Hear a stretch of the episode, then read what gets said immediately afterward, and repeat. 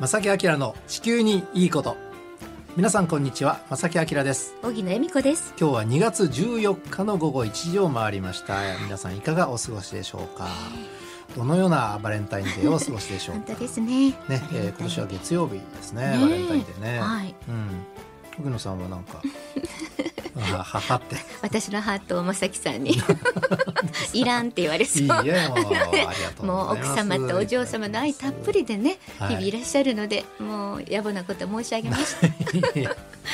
どうなんですよね。なんかね最近思うんですけど、はい。このバレンタインデーって、うん。なんか騒いでるのはなんかちょっと上の人たちだけじゃないかなってもう ちょっと気がね最近してるんですよね。なんか意外に職場ではね、ええ。いろんな職場があるとは思いますけれども、うん。意外にもうそんなことはやめましょうみたいなねねえ。えことでにななんかその、うん。デパートに並んでるいろんなね、はいチョコレートもええこれバレンタインデーなのみたいなのがあったりとか、はいねねちょっとなんか変わってきましたね、最近ね。まあそれにしてもやっぱりはい。男性陣にとったらちょっとこうワクワクする一日にはなるとは思います思いますけどね。ねさてこの感情は高校生たちにはあるのかな？本当聞いてみたいところですが、ねでもね今日はちょっとテーマが違いまそうですすね。えー今日もですね先週に引き続きまして、はい。えー兵庫高校生環境未来リーダー育成プロジェクト。こちらに参加されていました高校生に、えーねお話を伺うということになっております、はい。そしてあの後半はですねええ。このプロジェクトをまとめる側はい。の方にもお越しいただいてますのでね電話でつないでですけどもねお話を伺いたいと思います。今日もしばらくの間ですがぜひお付き合いください。この番組は公益財団法人兵庫環境創造協会の提供でお送りします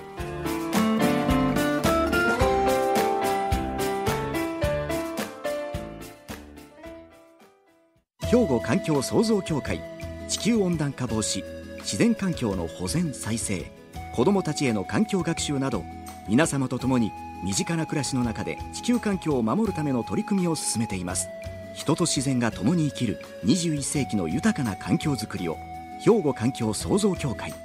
兵庫高校生環境未来リーダー育成プロジェクト。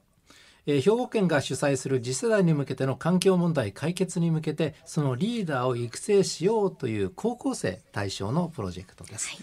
えー今回はですね昨年の10月2日にえー第1回目の研修がスタートして、えー間1泊2日の合宿含めて合計5日間にわたるプロジェクト。結構大きなねプロジェクトですが、まあ、内容としては各分野の専門家の方の講義やグループに分かれてのワークショップ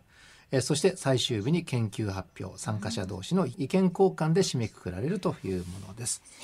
でそしてこの最終日が先月の22日研究発表意見交換がこれで終了ということになりました。で今日はですね先週に引き続きましてこの研究発表を終えた高校生と電話をつないでお話を伺います。はい東宝さんはい、あこんにちはこんにちは。今日はよろしくお願いいたします。よろしくお願いしますよ。ろしくお願いします、えー改めてえー自己紹介をお願いいたします。兵庫県立三田小雲館高校2年次の東方結菜と申します。今日はよろしくお願いいたします。お願いしますよろしくお願いします。どどうですか？研究発表を終えてほっとされてますか？はい、少しほっとしています。大変でした？はい、大変です。あー大変だったんだ。はい、えーと東宝さんが選ばれたテーマについてお話しいただけますか？はい、と私たちの班は、はい。と大きく言うとバイオガス発電という再生可能エネルギーの話で、家庭から生まれる生ゴミをうん。現在焼却処理されてるんですが、はい、生ゴミにはたくさん水分が含まれているので、うん。焼却するにはすごく効率が悪くて、うんうんその生ゴミをバイオガス発電利用できないかということでその CO2 を排出しないと再生可能エネルギーに使用できないかということで活動を続けてきました。なるほど。生ゴミっていうのは燃やすのにはすごいエネルギーかかっちゃうと水分ばっかりだということですよね。はい。でねあの手元に発表された時の資料ねあのあるんですけどもはい。世界のゴミ国別の焼却割合っていうグラフこれ調べられたんでしょう、ねえ調べてくださって、ええ。日本がめちゃめちゃ多いんですね。はい日本は世界で1位の焼却大国だそうで。ということは日本って結構もう無駄なエネルギーを使ってしまってるということですよね。はい。うん。まあ、それであの二酸化炭素を出して温暖化進んじゃってるみたいなね、そういう流れですよね。ね。えそれを調べてなるほどさてその生ゴミを使った発電なんですがもう少し具体的にあのどんなものなのかお話しいただけますか？はい。お願いします。バイオガス発電っていうのははい。バイオマス資源となるものをと酸素のない状態で発酵させると気体が発生するんですけどはいそこの中にとメタンガスが含まれていてそのメタンガスがバイオガスと呼ばれるものでそのメタンガスを使用してと燃やしてエネルギーを発生させるという発電方法になります。そのバイオガス発電のそのメリットというのかな？なぜそれがいいというふうにテーマに掲げられて発表されたんですか、もともとエネルギー循環とかえっと再生可能エネルギーという分野にすごく興味があってはい。うん何かその日常の中で無駄になっているものとかがあったらそれを再生可能エネルギーに使えることができないかなというので班の中で探して焼却処理されている生ゴミを新しい資源に変えるとうん。あの CO2 の排出を削減できるっていうのとゴミを削減できるああなるほど。っていうのがいいなと思ってこの活動を始めました。なるほど。ということはちょっとしたアイデアがないとあのなかなかこのバイオガス発電って普及していかないような気もするんですけどもそのあたりも研究対象になったんじゃないですか、はい、そのバイオガス発電をするにはう大きい施設が必要でその施設を建てるにもんうん。コストがかかったり建てるのにもその市民の同意がないと施設を建てられなかったりというのでうん。なかなか進んでいない状態で、うん。えっと、火力発電の方が効率よくうん。あの電気を供給できるというので今はたくさん使用されているんだと思います。で実はこのバイオマス発電っていうのは前回のねこのプロジェクトでも東宝さんご存知かな？あの取り上げられたテーマであの消化液っていうのが出てくるんですよね。はい。これを有効利用しようっていうのもアイデアなんですよね。はいうん。消化液というのにはとリンなどの植物の肥料になる元がたくさん含まれているので、うん。それをそのバイオガス発電で生まれた消化液と余った消化液をうん。また植物の肥料などに利用することによってゴミを減らしたりエネルギー循環が生まれるのではないかなと思っています。うん。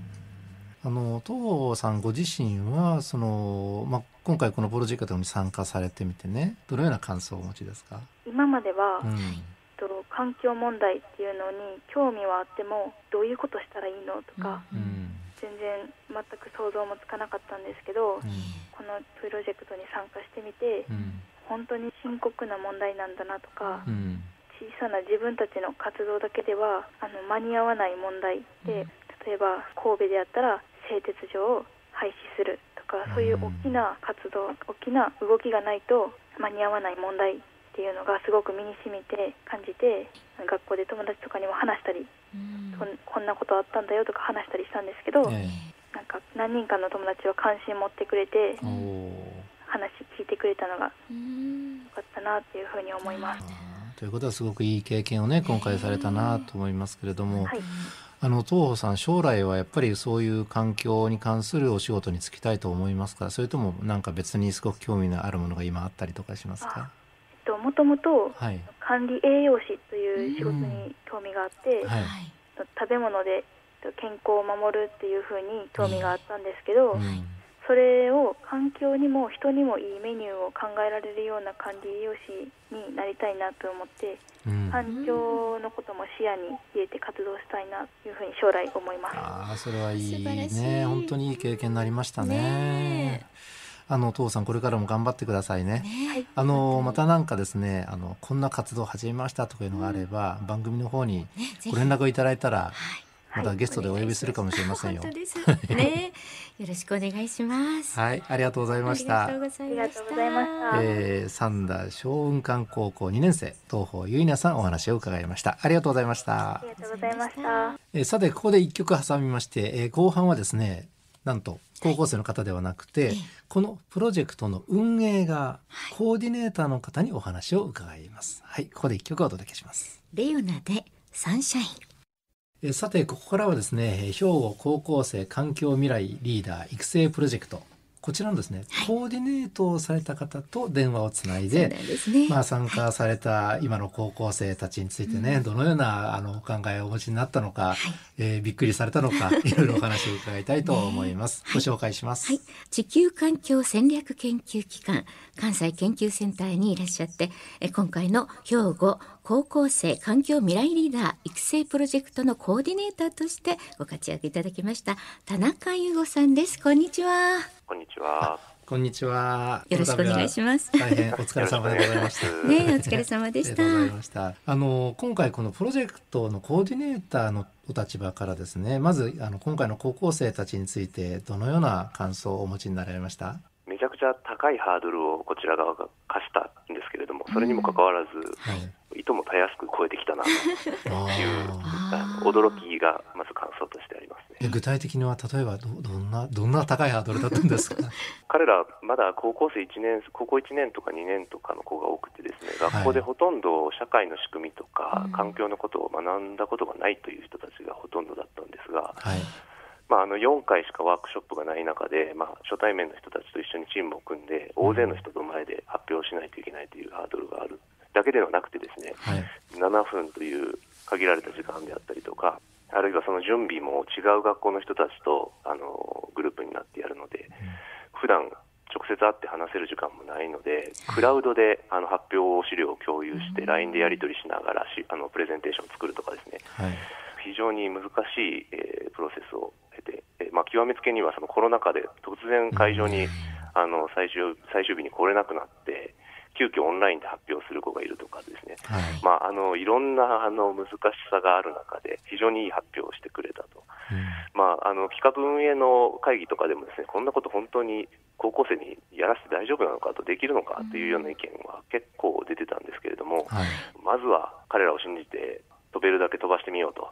あのそういうふうにまあ考えてやったんですが。ですけれどもやっぱりあの高校生という若い世代の人たちに対していろいろやっぱりねあのそのプロジェクトの運営するにあたってなんですけどもやっぱりいろいろこう注意しなければいけない部分とか正直言って僕も高校生に対してどのような話をしたら分かるのかなとかねどんな言い回しだったら伝わるのかなってね。すごく考えることがあるんですけども、やっぱりそれなりのあの対象が高校生ということなので、えーケアしなければいけないこと気をつけなければいけないことってあったんじゃないですか、そうですね。あのやはり難しい専門用語をあの話しても全然伝わらないっていうのは、まあ、当然あるので、はい。できるだけあの彼らの目線に立ってあの分かりやすい普段使うような言葉であの説明しようとは心がけてたんですけれども、まあ、あのそれよりもですねむしろ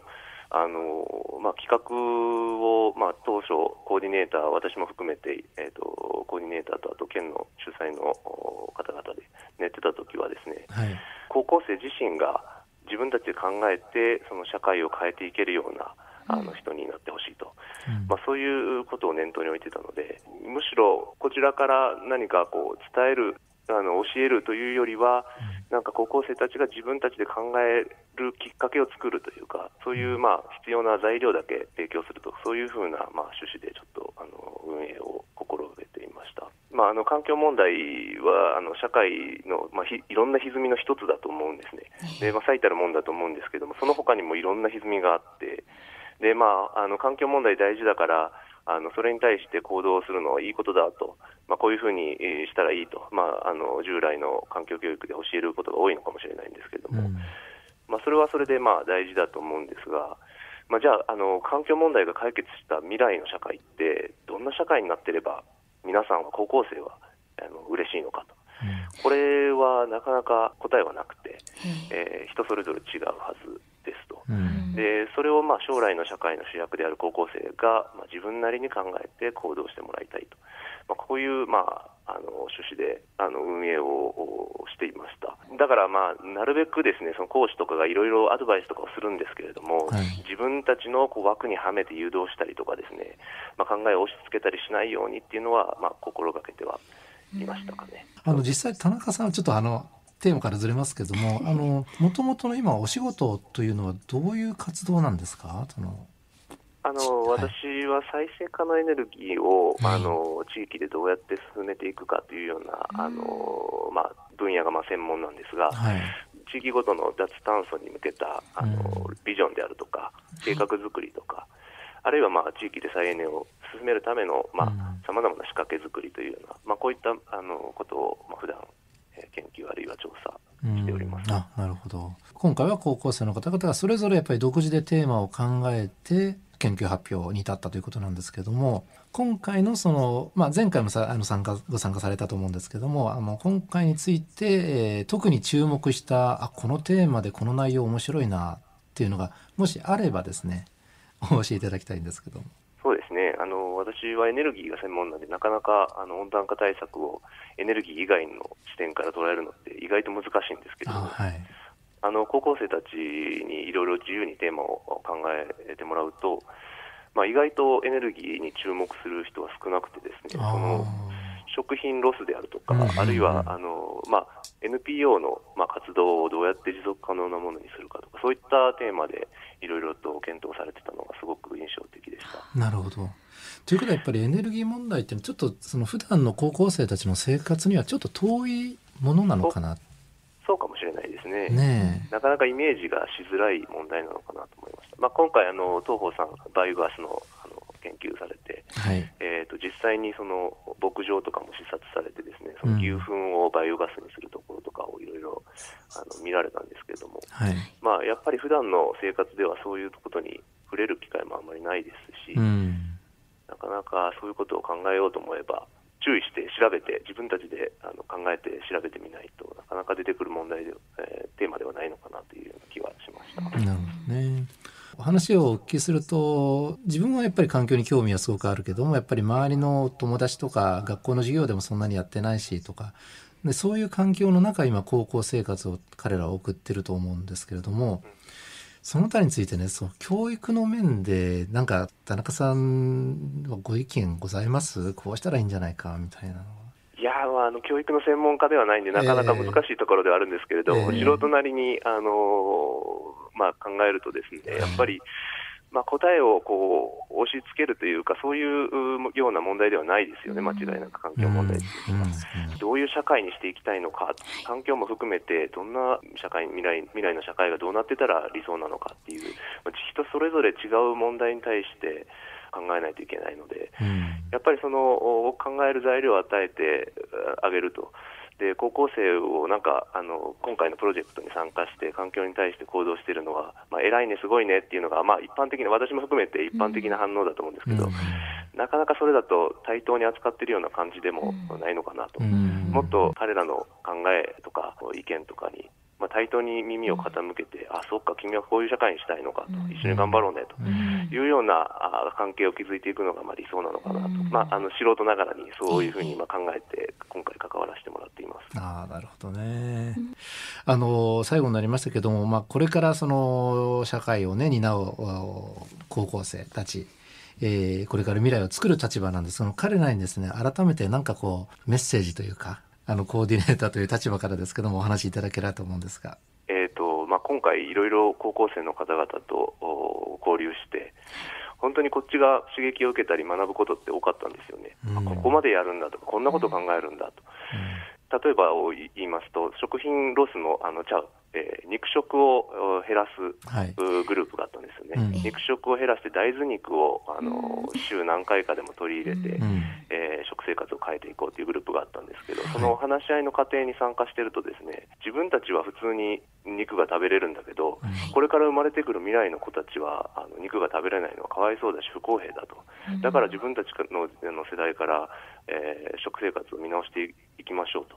いうようなことが普通に議論で出てて、あ将来の世代っていうとなんか今高校生たちとか、まあ、若い世代のことを考えてしまうんですけど、彼らはもっと先の あの将来の世代を考えてるんだっていうのがすごく勉強になりました。でまあ、こういうふうになんかいろんなあの学びとか気づきがあるんでですね、まあ、ぜひ自信持って高校生の方々あの意見を言ったり、大人の人たちに、えー発信していってほしいなと、